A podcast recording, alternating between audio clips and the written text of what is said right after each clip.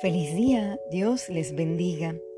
Quizás somos dados de tener una lista de cosas que le pedimos a nuestro Dios y Padre Celestial que nos las conceda. Ahora bien, ¿qué pide o desea Dios de parte de nosotros? El tema de hoy es ¿qué pide Dios de usted? Acompáñeme a Miqueas 6 del 6 al 8. ¿Con qué me presentaré ante Jehová? Y adoraré al Dios Altísimo. Me presentaré ante Él con holocaustos, con becerros de un año.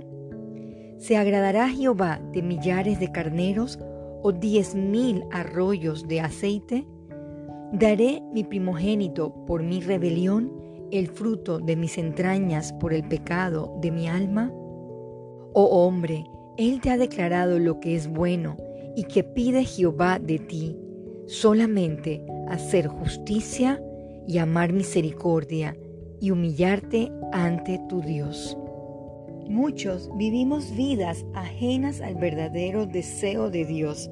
Pensamos que podemos justificar nuestra fe con obras buenas, dándole las migajas a nuestro Salvador, pero sin valor delante de sus ojos. Leamos Romanos 2.6 el cual pagará cada uno conforme a sus obras. Otra cita que lo profundiza es Primera de Corintios 3:13. La obra de cada uno se hará manifiesta, porque el día la declarará, pues por el fuego será revelada, y la obra de cada uno, cual sea, el fuego la probará. Dios requiere de nosotros una legítima fe y amor. Esto nos debe llevar a una obediencia. Vayamos a Deuteronomio 10:12. Ahora pues Israel, ¿qué pide Jehová tu Dios de ti?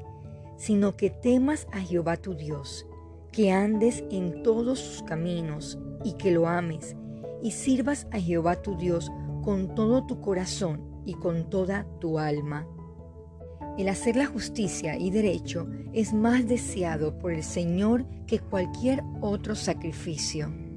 Querido oyente, no se confunda ofreciendo cosas sin ningún valor celestial, fuera de lo bíblico, cosas inventadas por hombres, sin sentido. Dios desea verdaderos adoradores, en espíritu y verdad. Para concluir, leamos Romanos 12, versículo 1.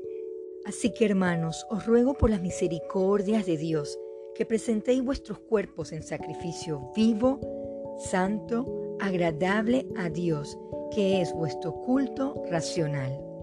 Oremos. Amado Padre, pedimos sabiduría para que nuestras acciones le puedan glorificar, que podamos ofrecerles vidas íntegras, amadores a la misericordia y con corazones humildes que son los sacrificios que a usted le agrada. Que sigamos su verdad en obediencia.